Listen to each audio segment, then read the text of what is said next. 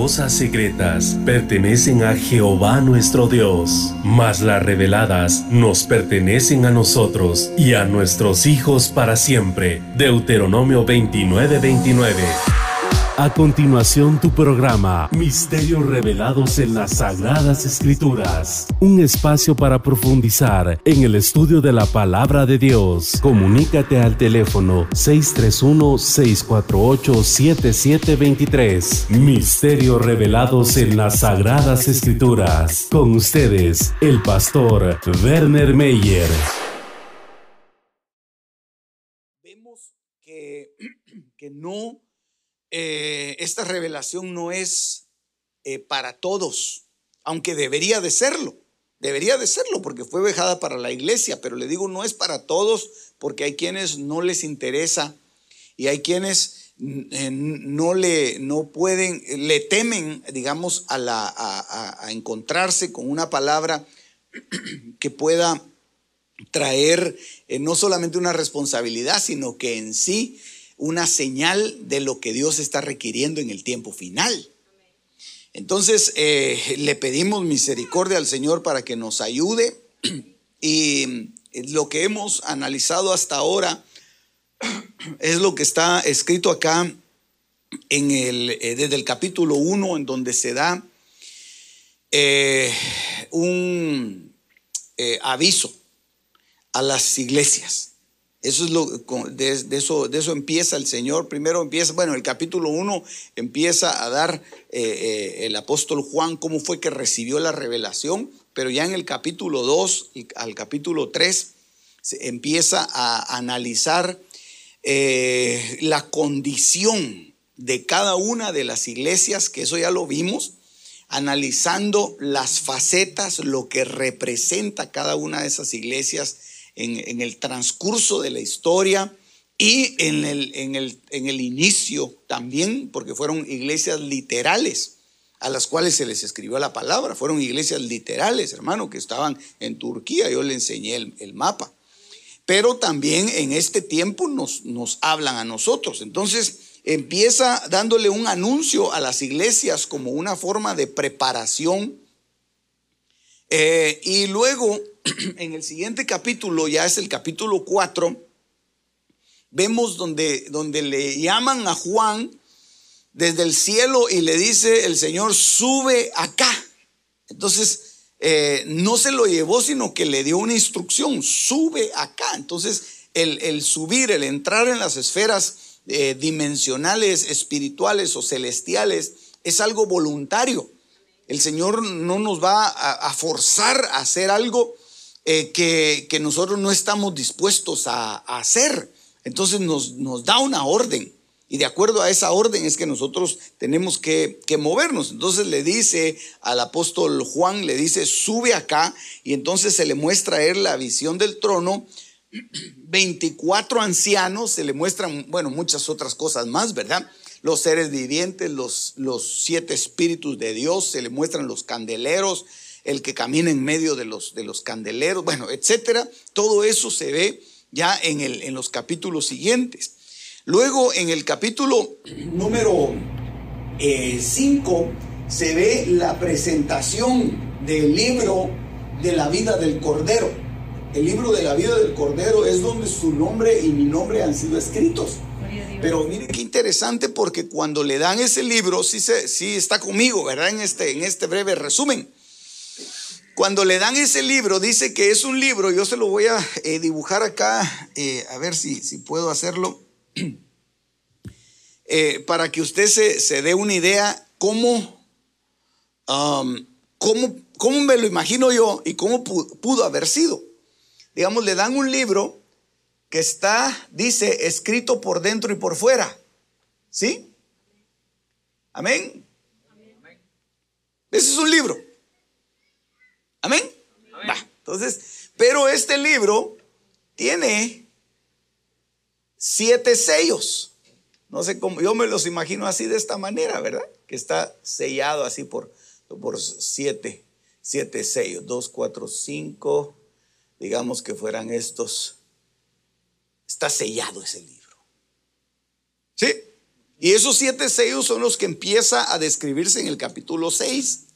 Pero si este libro es el libro de las hazañas del Cordero, es el libro que contiene y dice que está escrito por dentro y por fuera, es, un libro que, que prácticamente ya se cerró.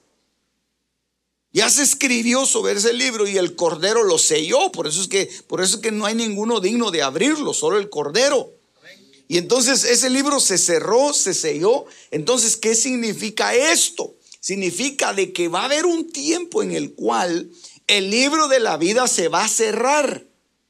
Ya nadie más va a poder ser escrito en ese libro.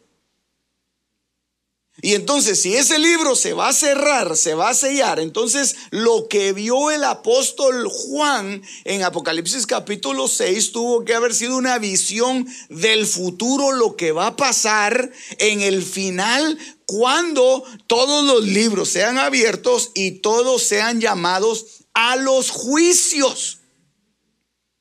Y esos juicios ya los vimos nosotros que son siete facetas de los juicios de Dios en donde está cada uno de ellos. Entonces, al final, este libro es, es, sumamente, es el libro más importante que, que ha existido y que existirá jamás. Ese es el libro de la vida. El que está escrito en el libro de la vida, hermano, ese no va a perecer. Ese va a tener vida eterna. Ese va a vivir para siempre. Entonces, ese libro se escribe, se cierra y en el momento en que se cierra ya no hay salvación.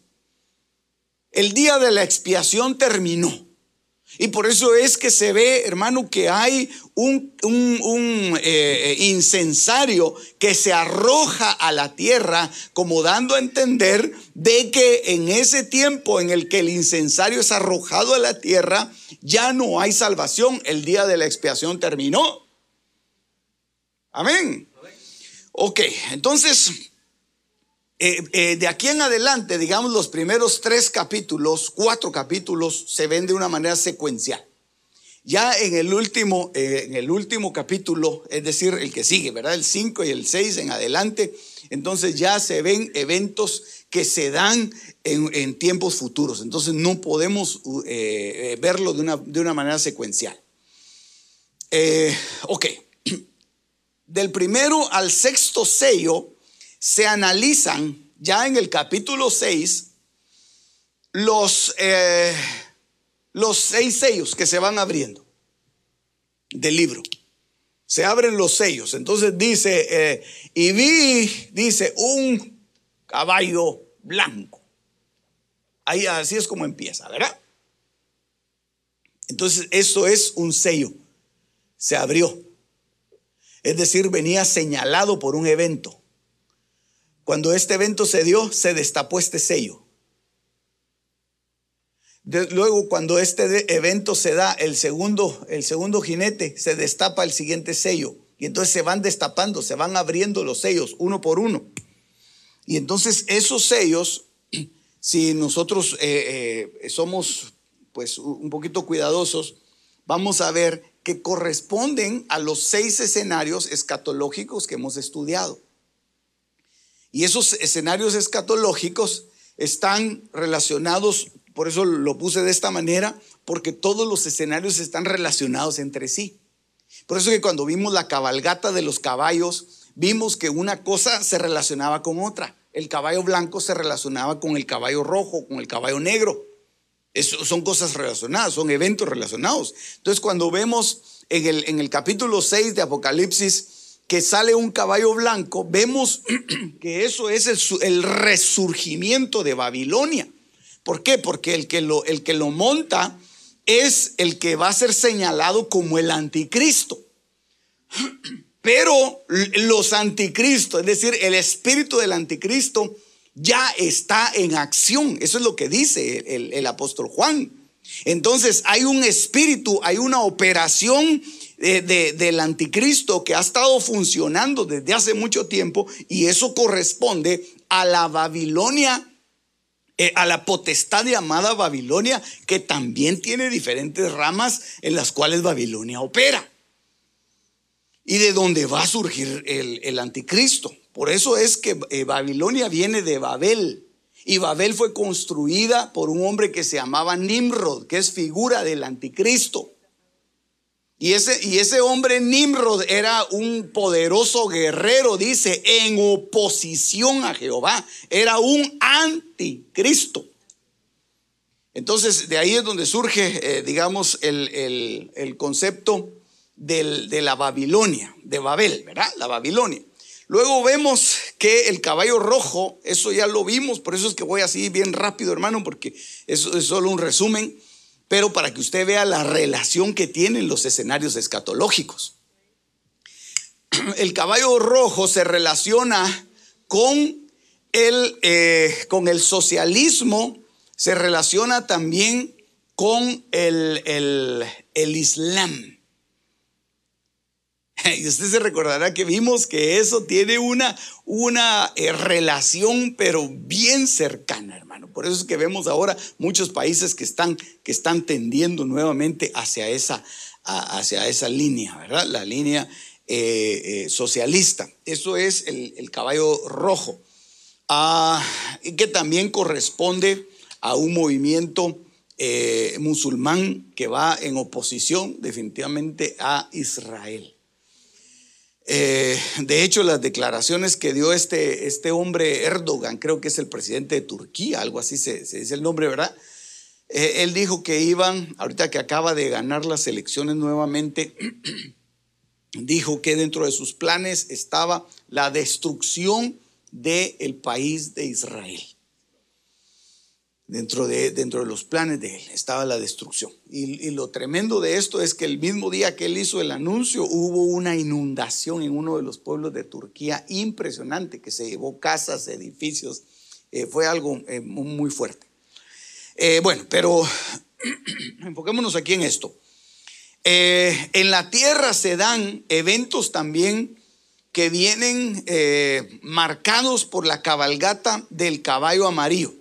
Y por eso es que cuando sale el, caballo amarillo dice que tiene poder para herir la cuarta parte de la tierra, con hambres, con pestes, con enfermedades, con las fieras de la tierra. Entonces, este va relacionado con el, con el escenario tierra. Eh, yo no sé si vamos muy rápido, hermano. No sé si vamos muy rápido porque veo que, que eh, como que no estamos muy en, en autos de, los, de, estos seis escenarios. ¿Sí, verdad?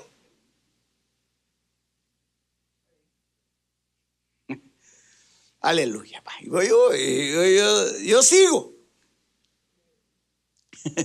yo sigo, pero mire, pues, los seis escenarios, solo para hacerle así un resumen de un minuto. Los seis escenarios corresponden a aquellas cosas que se van a dar en algún momento como señal de los tiempos finales y sobre los cuales hay que ponerle atención. Las cosas que se dan en Israel hay que ponerle atención. La gente dice Israel es el, es el reloj de Dios, le han dicho algunos.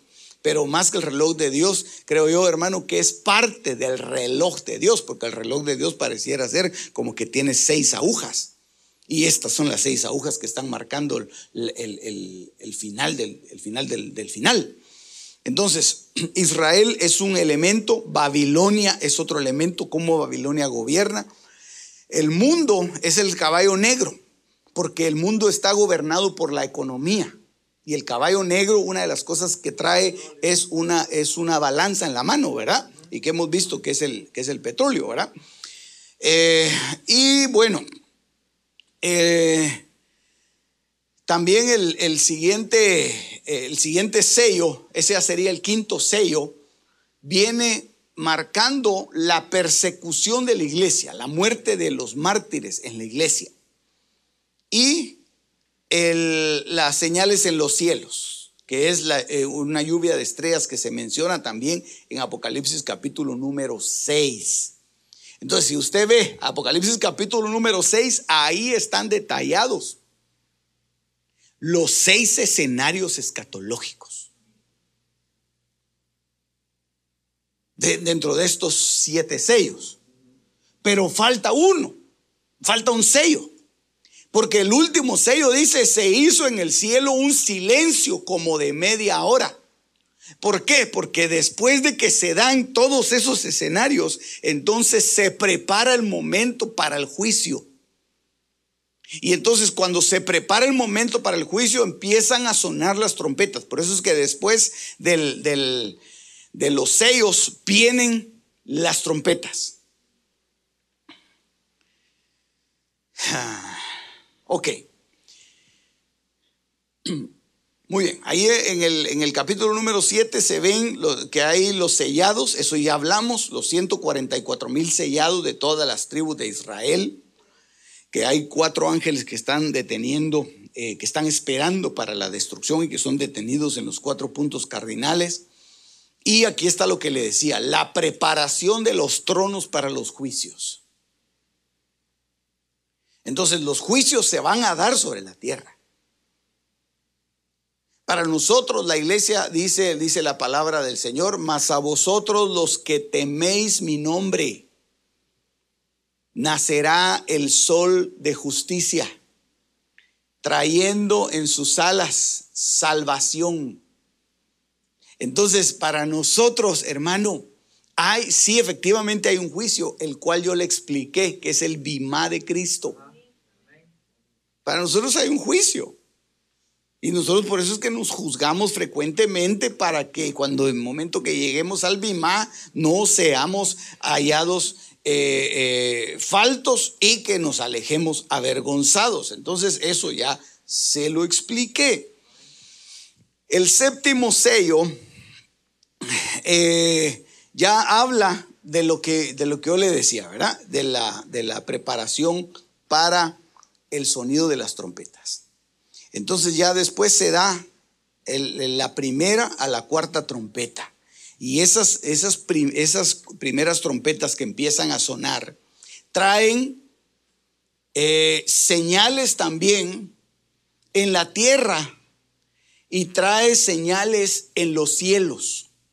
Y es el cumplimiento de lo que está en Joel capítulo número 2 y en el libro de los Hechos, en el capítulo número 2 también, donde dice, habrán señales en los cielos y en la tierra. Entonces, estas primeras cuatro trompetas dan señales en el cielo y en la tierra. Hay un desequilibrio ecológico, hay una muerte paulatina de los mares, hay eh, una estrella que cae, es decir, un, una cosa celestial, una cosa, digamos, que está fuera de, nuestro, de nuestra atmósfera, cae sobre las fuentes de agua y está el, el oscurecimiento de las dos grandes lumbreras. Si usted se pone a investigar, va a encontrar, hermano, que hay tantas señales de estas que sería prácticamente interminable si nos ponemos a repetirlo. Nosotros estuvimos dando un tema hace algún tiempo que era con respecto a las tétradas. ¿Cómo se dieron las tétradas en el tiempo? Esa es una señal. Ese es el sonido de una de las trompetas. Entonces, después de que suenan, de que, de que, de que se dan los sellos, suenan las trompetas. Amén. Aleluya. Pero antes de que suene la quinta trompeta,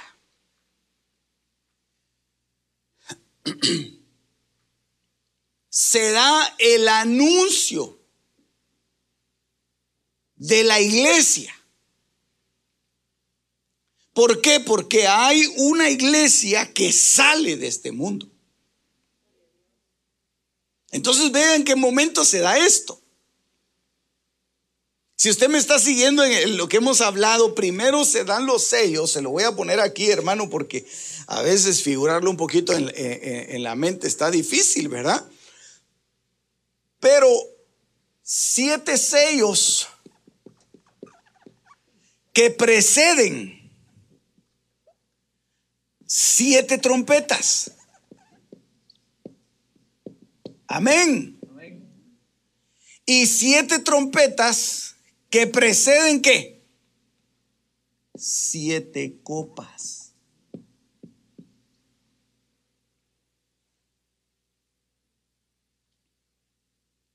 Amén. Vaya pues. Entonces, después de que se dan esto, las primeras cuatro trompetas traen una señal para la tierra, para la iglesia, para el mundo, de que hay una preparación. Estas cuatro que están aquí son una preparación para el arrebatamiento de la iglesia. Cuando viene y suena la quinta trompeta, que es donde yo me voy a detener hoy con la ayuda del Señor, y para eso es que le hice este pequeño resumen. Cuando suena la quinta o está por sonar la quinta trompeta, entonces la iglesia vencedora Aquí es, en el rapto es, ahorita se lo voy a explicar. Los vencedores son arrebatados.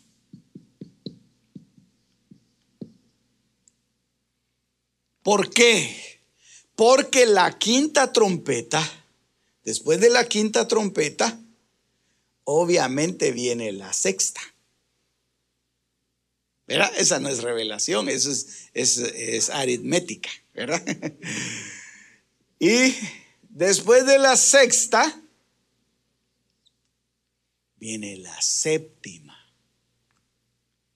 Y estas, estas trompetas que suenan aquí, estas son juicios. Ahí empiezan los juicios mayores.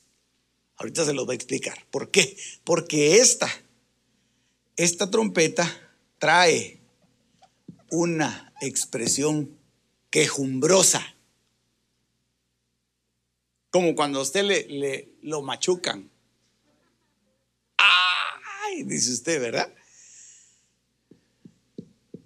Y esta trae otra expresión quejumbrosa. Y esta trae la última expresión quejumbrosa. Y se desatan los juicios finales. Ok, se lo explico aquí. Ah, es que no le leí el verso este, ¿verdad? Ay, Padre. Entonces miré y oí volar a un águila en medio del cielo que decía a gran voz, ay, ay, ay de los moradores, dice aquí, de los que habitan en la tierra, a causa de los toques de trompeta que faltan. Estos son los toques de trompeta que faltan. Entonces hay una expresión quejumbrosa de dolor a causa de lo que va a venir posteriormente. Hasta aquí, si la cosa ha sido dura, hermano, yo no sé para cuántos ha sido duro el asunto hasta la número cuatro. Lo que viene es insoportable. Entonces, tiene que haber una preparación y tiene que haber una iglesia que sea arrebatada, que sea librada de la prueba final. Lamento decirle que es un porcentaje pequeño de la iglesia los vencedores arrebatados. Por eso es que se ve aquí, yo le puse en, azul. Y oí volar un águila en medio del cielo. Esa es la iglesia que se fue. Esa es la iglesia que voló. Esa es la iglesia que dijo, volare. Esa es la iglesia como águila. Y eso está en Isaías capítulo 40, verso 29, en donde yo le puse tres colores ahí que, eh, que si no los miras, porque eh, hermano no quiere verlos. Pero dice Isaías 40, 29 que hay tres categorías dentro de la iglesia.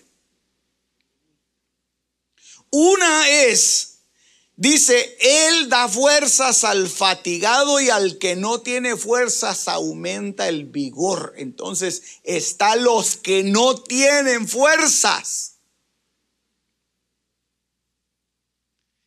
No que tienen poca fuerza, no, no, ya no tienen fuerzas. Aún los mancebos se fatigan y se cansan, y los jóvenes tropiezan y vacilan. Entonces están los que han tropezado, pero que se han levantado. Pero está la otra categoría que es, pero los que esperan en Jehová renovarán sus fuerzas y se remontarán con alas como águilas. Correrán y no se cansarán, caminarán y no se fatigarán. Entonces está los que esperan. Entonces, esa es una categoría, por eso yo le puse verde, amarillo y rojo, porque son tres distintas categorías. Y la primera, que es los que se van, los que son, es la iglesia como águila, se la puse ahí en verdecito está, está tipificada aquí en 1 Tesalonicenses capítulo 4, verso 16.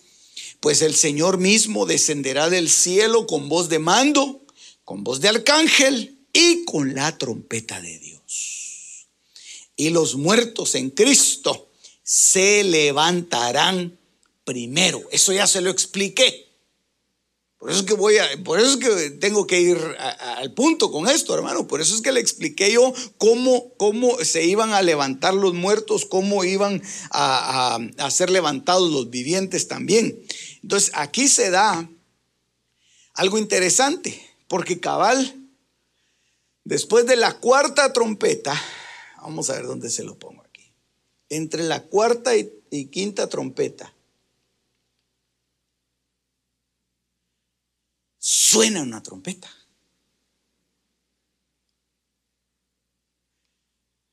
Mire pues, ¿quiénes son los que suenan esas trompetas que están ahí de la 1 a la de la 1 a la a la a las 7? Muy bien. Los ángeles. Pero aquí dice que es la trompeta de Dios. Entonces, en la que va a sonar cuando sean arrebatados los de la iglesia aquí, los más que vencedores, es la trompeta de Dios. Esa no es la trompeta de un ángel. Es diferente. Es diferente el sonido de, de, las trompetas de los ángeles y es diferente el sonido de la trompeta de Dios. Es como cuando estábamos explicando los sellos aquí. No es lo mismo estos sellos que los que van a ser sellados de las tribus de Israel, que son los 144 mil. No se refiere a estos sellos. Entonces aquí, hermanos, se da el arrebatamiento de los más que vencedores. Yo le puse ahí vencedores, pero los más que vencedores. Y esos fueron los primeros que vimos en este estudio.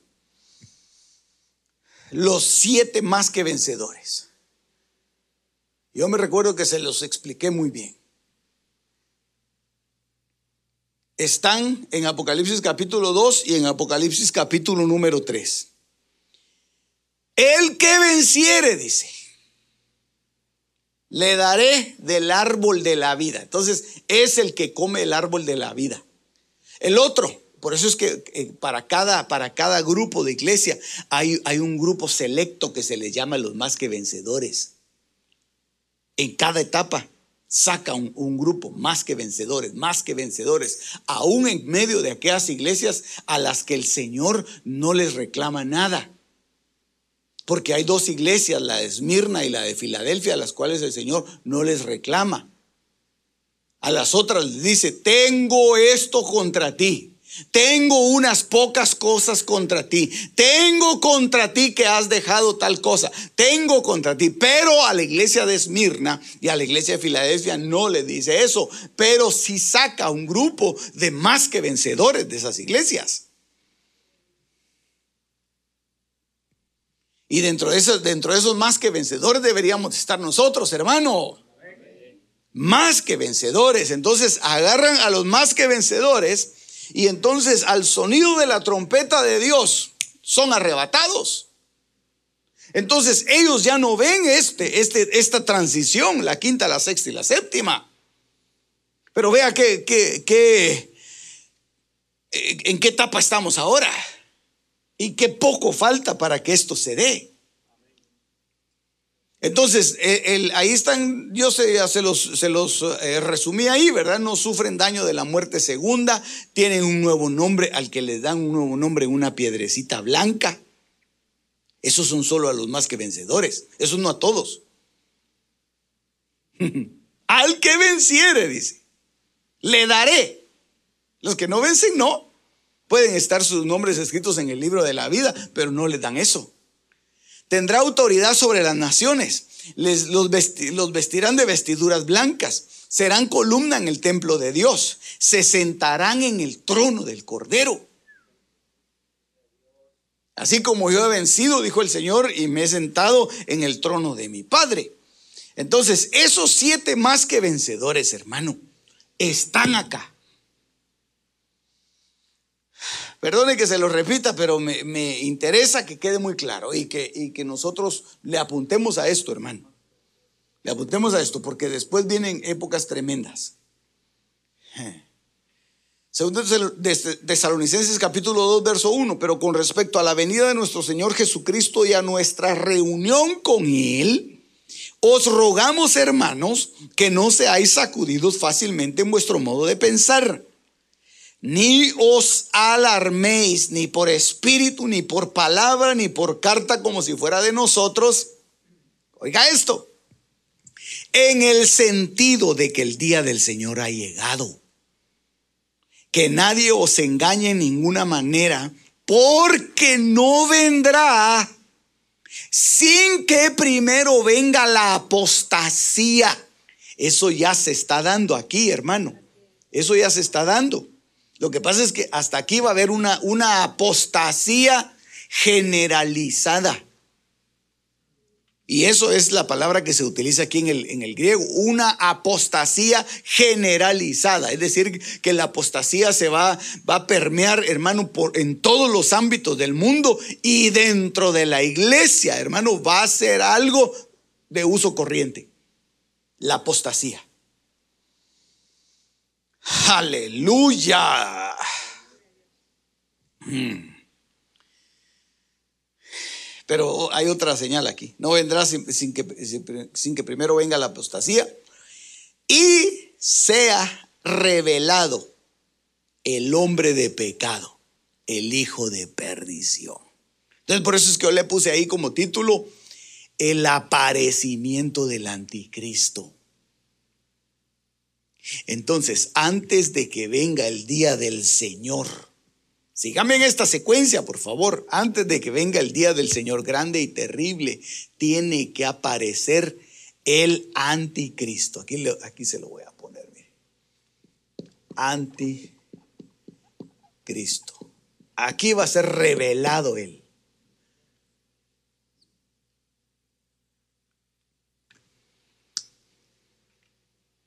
Yo te le voy a señalar bien, bien ese periodo para que usted lo vea. Entonces, ¿cuáles son los periodos que van a estar siendo cubiertos por estos ayes?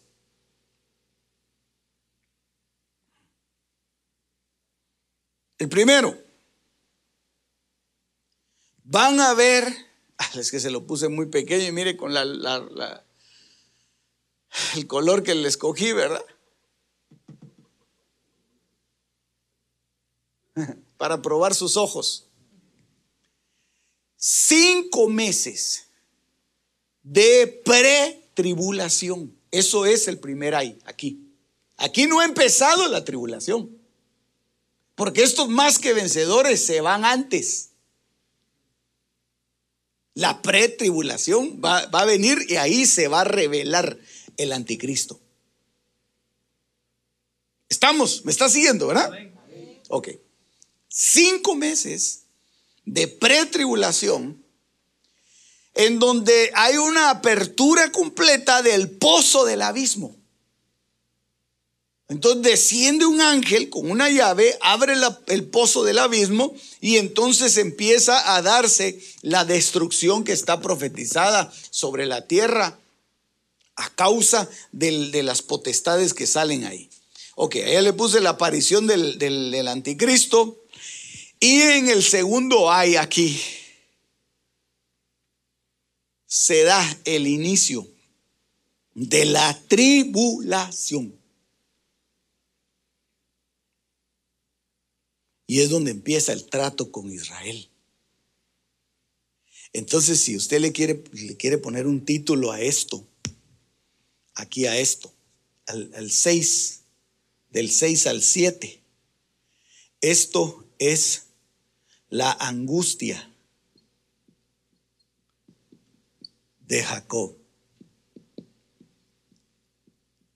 Y le puede poner los otros nombres que yo les di la vez pasada que son como, como 20 o, 25 nombres de, de este periodo, de este periodo de angustia.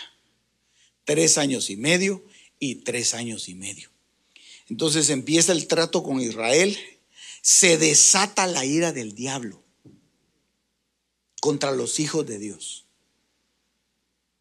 Los que quedaron. Porque si usted me está siguiendo en lo que yo le estoy hablando, Aquí no se fueron todos, aquí se quedaron algunos. Se fueron solo los más que vencedores. Aquí se quedaron algunos. A la pretribulación, preparándose para la tribulación. Entonces se desata la ira del diablo en contra de ellos. Y que es una gran multitud que no se puede contar. Entonces viene, se da la persecución de la simiente que se menciona en Apocalipsis 12 y aparecen los dos testigos. La predicación de los dos testigos, eso lo vamos a ver más adelante. Solo estoy dando un panorama de, las cosas que suceden en, las últimas trompetas y en, los tres ayes. y el surgimiento de la bestia Ahí hay, hermano, una manifestación. Si aquí se sospechaba quién era el anticristo, aquí se va, a dar una manifestación completa de él. Sí, hay una, hay una revelación completa. Eh, y el tercer ahí es el inicio de la gran tribulación. Este es el inicio de la tribulación, este es el inicio de la gran tribulación. Entonces ahí es donde empieza la cosa a ponerse seria, hermano, porque eh, ya la ira de Dios se revela contra los hijos del diablo. Aparece la abominación desoladora, que eso también tenemos que verlo, la abominación desoladora, y eh, el, el esplendor de la bestia, prácticamente la coronación, ¿verdad? Entonces ahí aparece el falso profeta y entonces ya se juntan todos los, los eh, todo el escenario para la, guerra de Armagedón.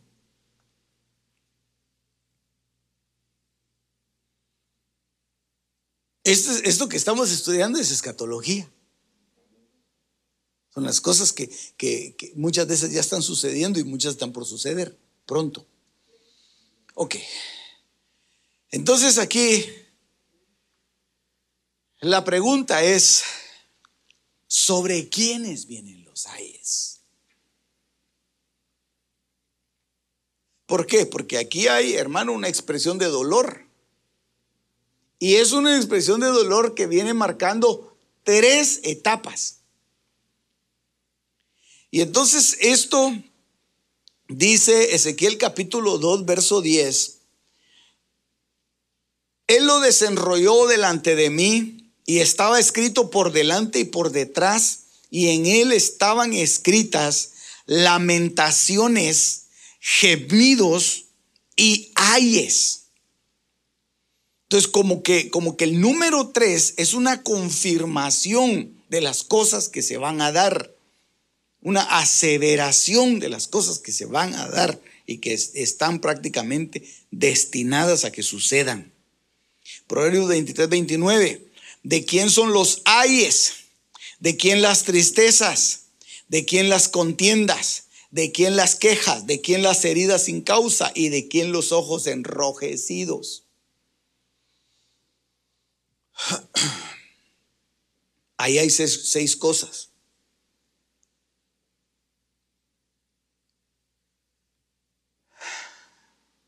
Aleluya. Lo que, lo que sí tenemos que, tener bien claro, hermano, es que nosotros no, no, no deberíamos de estar esperando este, tiempo, hombre. Esos ayes no son para nosotros. Esos ayes son eh, exacto para los desobedientes, hermano. Son para los que, los que no quisieron oír, los que no quisieron recibir, los que no limpiaron sus vestiduras. Dice Apocalipsis capítulo 7, verso 14. Estos de dónde han salido son los que vienen de la gran tribulación y tuvieron que lavar su ropa en la sangre del cordero. Entonces ahí va a haber una gran multitud. ¡Ja, ¡Qué cosa más tremenda, hermano!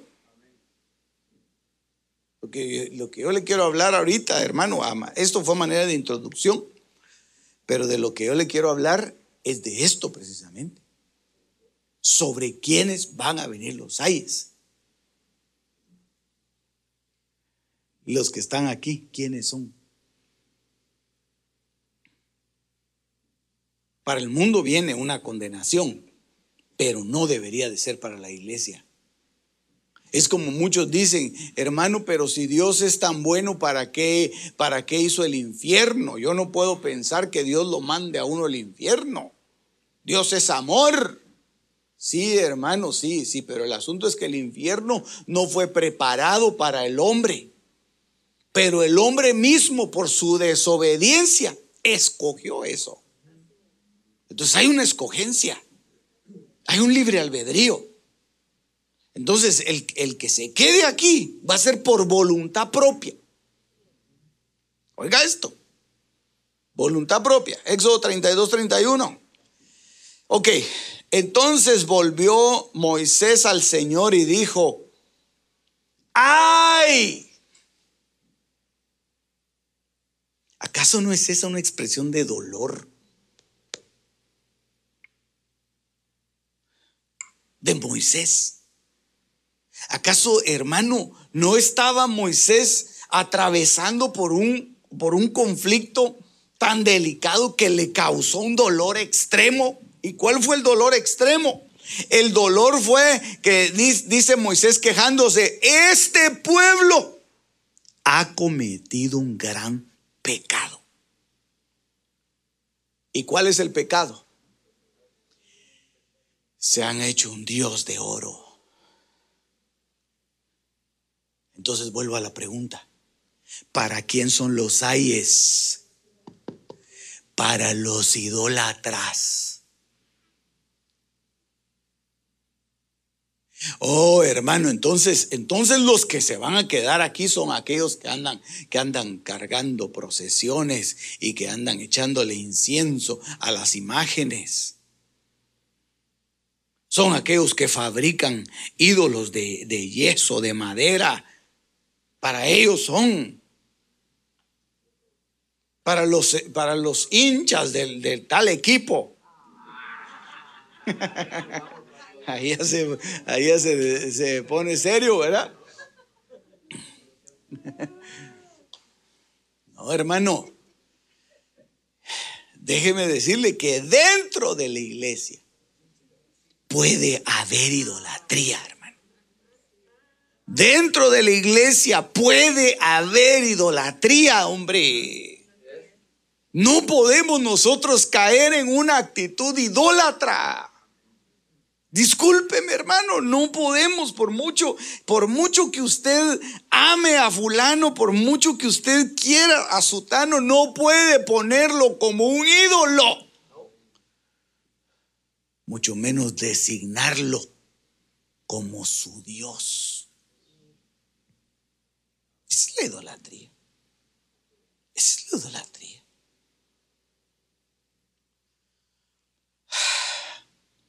Ayer un hermano, ahí les voy a después contar, le vi pasar el video, pero un hermano me sorprendió.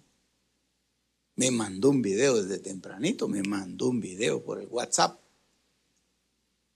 Y me dijo, mírate esto, me dijo. Y yo lo abro, hermano.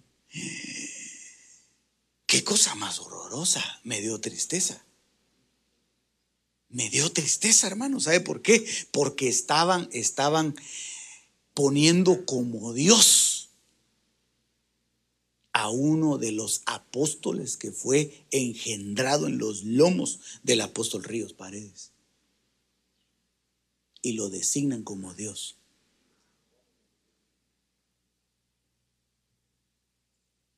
Y después vi otro, donde lo llaman el nombre de él. Vamos a ponerle, no le voy a decir el nombre, ¿verdad? Pero por decir GZ, por decir algo, ¿verdad? El nombre de él, Jehová de los ejércitos. Y le dan una espada. Digo yo, pero, pero, pero ¿hasta dónde ha llegado, hermano? Me dio mucha tristeza. No sé si alguien lo vio o, tal vez solo eh, tú lo viste. Ah, te lo mandaron también. Ah, qué cosa más. Ah, el mismo hermano. ah, buenas fuentes entonces. es confirmación, sí, sí, lo, lo, vimos ahí con el hermano. Ah, hermano, qué cosa más tremenda, hombre. Qué cosa más tremenda. Entonces, miren, usted puede querer mucho a su pastor. Amén, ¿verdad? Amén, amén. Usted puede, usted, yo me echo los amenes, ¿verdad? Usted puede querer mucho a, su apóstol, usted puede querer mucho al, al apóstol y al profeta que vino, usted puede quererlos mucho, pero no puede caer en idolatría. Discúlpeme, no puede caer en idolatría. Hasta nuestro mismo pastor nos ha advertido en contra de eso. No me hagan ese daño. Ustedes cuando hablen del Señor, cuando digan algo, dice, la Biblia dice. Así debe ser. Así debe ser, hermano. La Biblia dice tal cosa.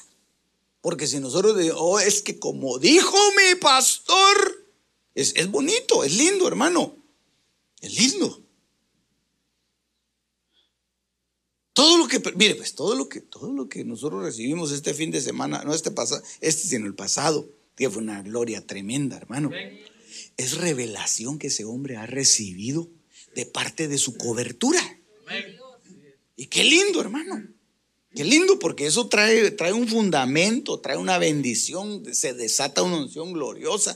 Y fue algo precioso, hermano, lo que, lo que el, el apóstol vino a dejar acá. Pero él siempre que hablaba decía, la Biblia dice. Eso es lo que a mí me sorprendió. La Biblia dice, decía él. Y la palabra establece.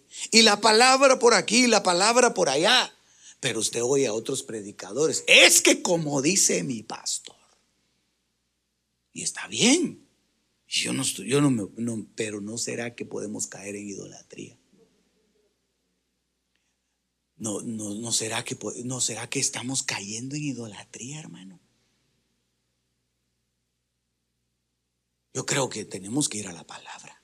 Tenemos que ir a la palabra y decir, hermano, mire, la Biblia dice tal y tal cosa. Padre Santo. El Señor nos ayude, hermano.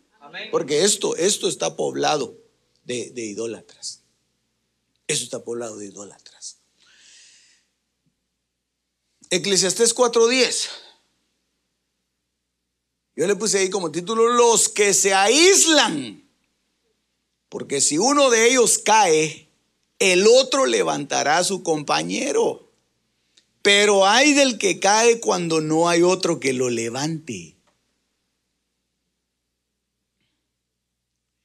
Entonces, el que se aísla, hermano, ¿quién lo va a poder ayudar? ¿Quién lo va a poder levantar? Ese, va, ese hermano está en camino de llegar aquí. Porque si usted se da cuenta, aquellos que entran a la pretribulación van directo a la tribulación. Porque el rapto ya, ya fue.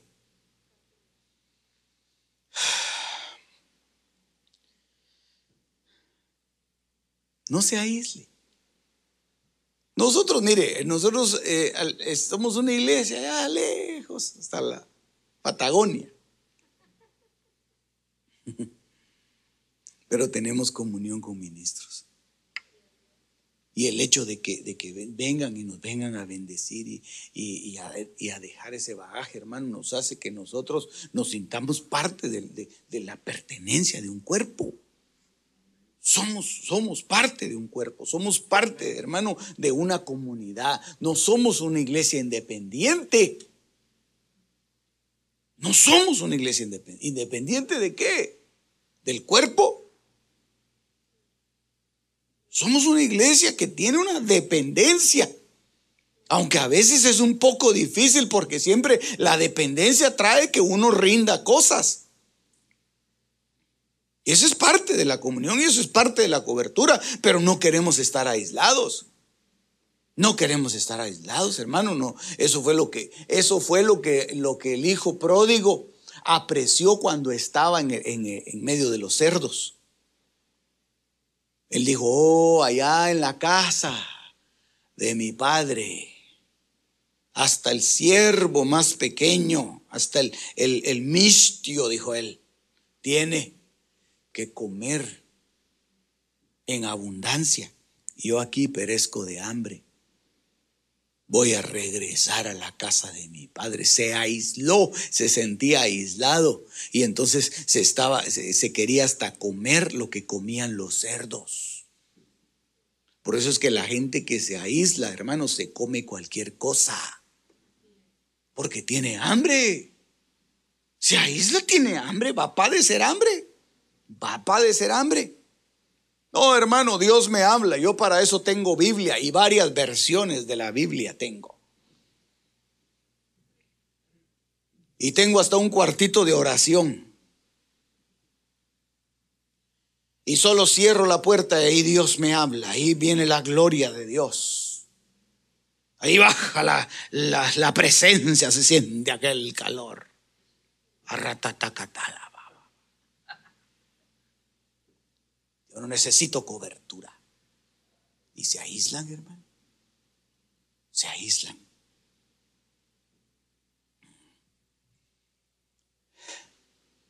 Porque el que se aísla su propio deseo busca, dice la Biblia, ¿verdad? Entonces no le gusta que lo corrijan, no le gusta que le digan. ¿Por qué estás predicando eso?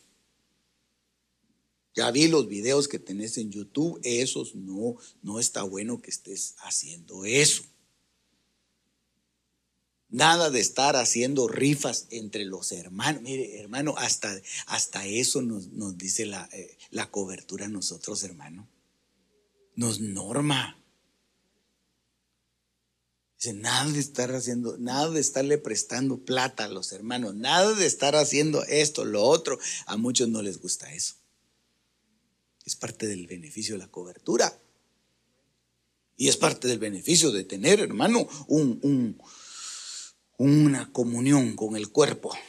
Ok, el, el que cae, dice, ay del que cae. Porque no hay quien lo levante. Isaías capítulo 5, verso 8. Ay de los que juntáis casa con casa y añadís campo a campo hasta que no queda sitio alguno para habitar vosotros solos en medio de la tierra. Entonces yo le puse ahí como, como título, no sabía cómo ponerle, pero le puse eso. Los avaros, los que tienen mezquindad en su corazón, los usureros, los codiciosos, esos van a estar aquí porque dice hermano que la ira viene sobre los moradores de la tierra. Y los avaros, los usureros, los codiciosos, eh, los miserables, hasta una obra ahí de Víctor Hugo, ¿verdad? Los miserables. Esos están apegados a la tierra. Esos están apegados a la tierra. Ah, esos juntan casa con casa y dicen, yo voy, yo, yo quiero, quiero tener más. Y es una avaricia.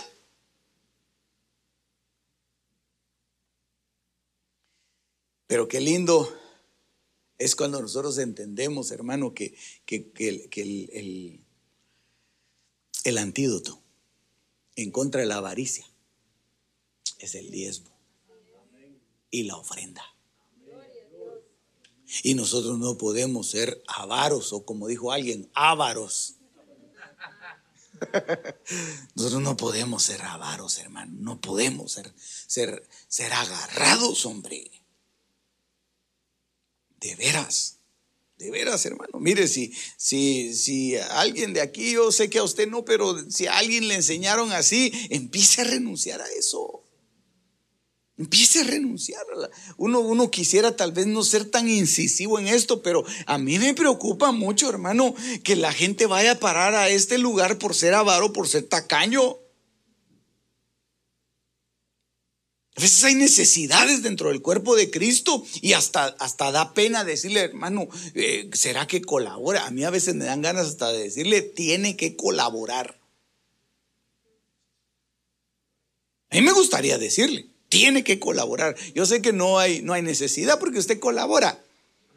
Pero sí, me gustaría decirles, tiene que colaborar. Eso lo va a sanar. Oh, no, pero ¿quién va, quién va a auditar ese dinero? ¿Quién va, quién va a eh, poner una firma ahí para que, para que se sepa que todo llegó a su destino? Mm. Siempre están los ojos del Señor, ¿verdad? ¿Eh? Pero arranquemos en la mezquindad del corazón. A veces está bien cardíaco, ¿verdad? Pero yo le voy a dejar una tarea, hermano. Yo creo que al, final de, eh, dentro de unos cuantos, cuantas semanas le voy a pedir la tarea, pero la tarea va a ser que usted busque los, aquellos que se quedan a los ayes. ¿Para quién son los ayes? Entonces usted va a buscar quiénes son los que están aquí. Y esos son aquellos que se les dice, ay de los tales. Eh, eh, muchos de ellos eh, dentro del Nuevo Testamento están los fariseos. El Señor les dice, ay de vosotros fariseos. En Mateo 23 hay, hay un montón de ayes, hermano. Ay de vosotros fariseos porque hacéis tal y tal cosa. Ay de vosotros. Les está diciendo, cuidado, se están acercando al día de la ira de Jehová. Hay de los que se levantan muy de mañana para ir tras la bebida, de los que trasnochan para que el vino los encienda. Entonces, estos son eh, borrachos, pero no solo está hablando de una borrachera literal, sino está hablando de, de gente insaciable, gente que no tiene dominio propio. Entonces, eso es, eso es lo que está lo que está mencionando aquí. Ah, la tengo algunos otros. Ahorita nos vamos, hermano. Mire, ya me, demoré mucho, ¿verdad? Isaías capítulo 5, verso 18. Hay de los que arrastran la iniquidad con cuerdas de falsedad y el pecado como con coyundas de carretas. Entonces aquí le puse yo de los inicuos, porque eh, la, la iniquidad son pecados generacionales. Entonces, lo que nosotros tenemos que hacer es buscar pecados generacionales en nuestra vida y despojarnos de ellos. Despojarnos de ellos. Ay, hermano, pero entonces yo tengo responsabilidad también por los pecados que hizo mi papá. Hermano, Daniel oraba y pedía perdón por los pecados de sus ancestros. Nehemías hacía lo mismo. Nosotros y nuestros padres hemos pecado. Entonces eso es limpiar la iniquidad. Eso es rendir la iniquidad. Si tú sabes que tu papá era, era cualquier cosa, una cosa fea. No quiero decir cosas porque tal vez eh, de repente el pego en el centro, ¿verdad? Pero, pero tal vez no te recuerdas de algo que tu papá era. y, dices, pide perdón, por algo es que Dios te lo está recordando, te lo está trayendo a la mente. Son cuerdas de iniquidad que, que, están arrastrándote a ti y no solo a ti, sino que a tu generación. Y por eso si sí eres responsable, por no cortar líneas de iniquidad de tus hijos, porque tus hijos pueden aparecer con esos mismos problemas. Entonces arrastran iniquidad con cuerdas. Isaías 5:21. Nos vamos, ya están los tunazos allá afuera. Hay de los sabios a sus propios ojos e inteligentes ante sí mismos. Ay, hermano, mire, esos son los soberbios, orgullosos. Esos también van aquí. de esos no hay aquí, por eso yo sigo. ¿Verdad? De aquí no hay, aquí no hay, aquí no hay. Aquí todos somos bien humildes, ¿verdad, hermano? Aleluya. Isaías capítulo 10, verso 1. Aquí termino.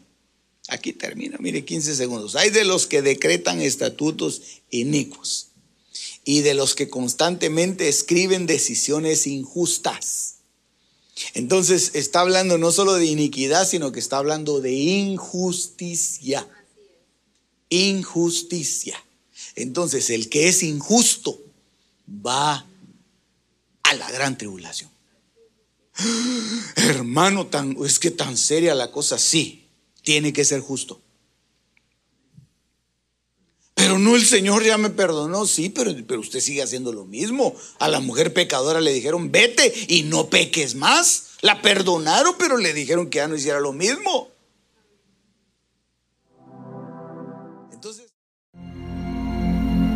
Las cosas secretas pertenecen a Jehová nuestro Dios, mas las reveladas nos pertenecen a nosotros y a nuestros hijos para siempre. Deuteronomio 29:29. Este fue tu programa Misterios revelados en las Sagradas Escrituras. Te esperamos en el próximo de la serie con el pastor Werner Meyer. Comunícate al teléfono 631 648 7723.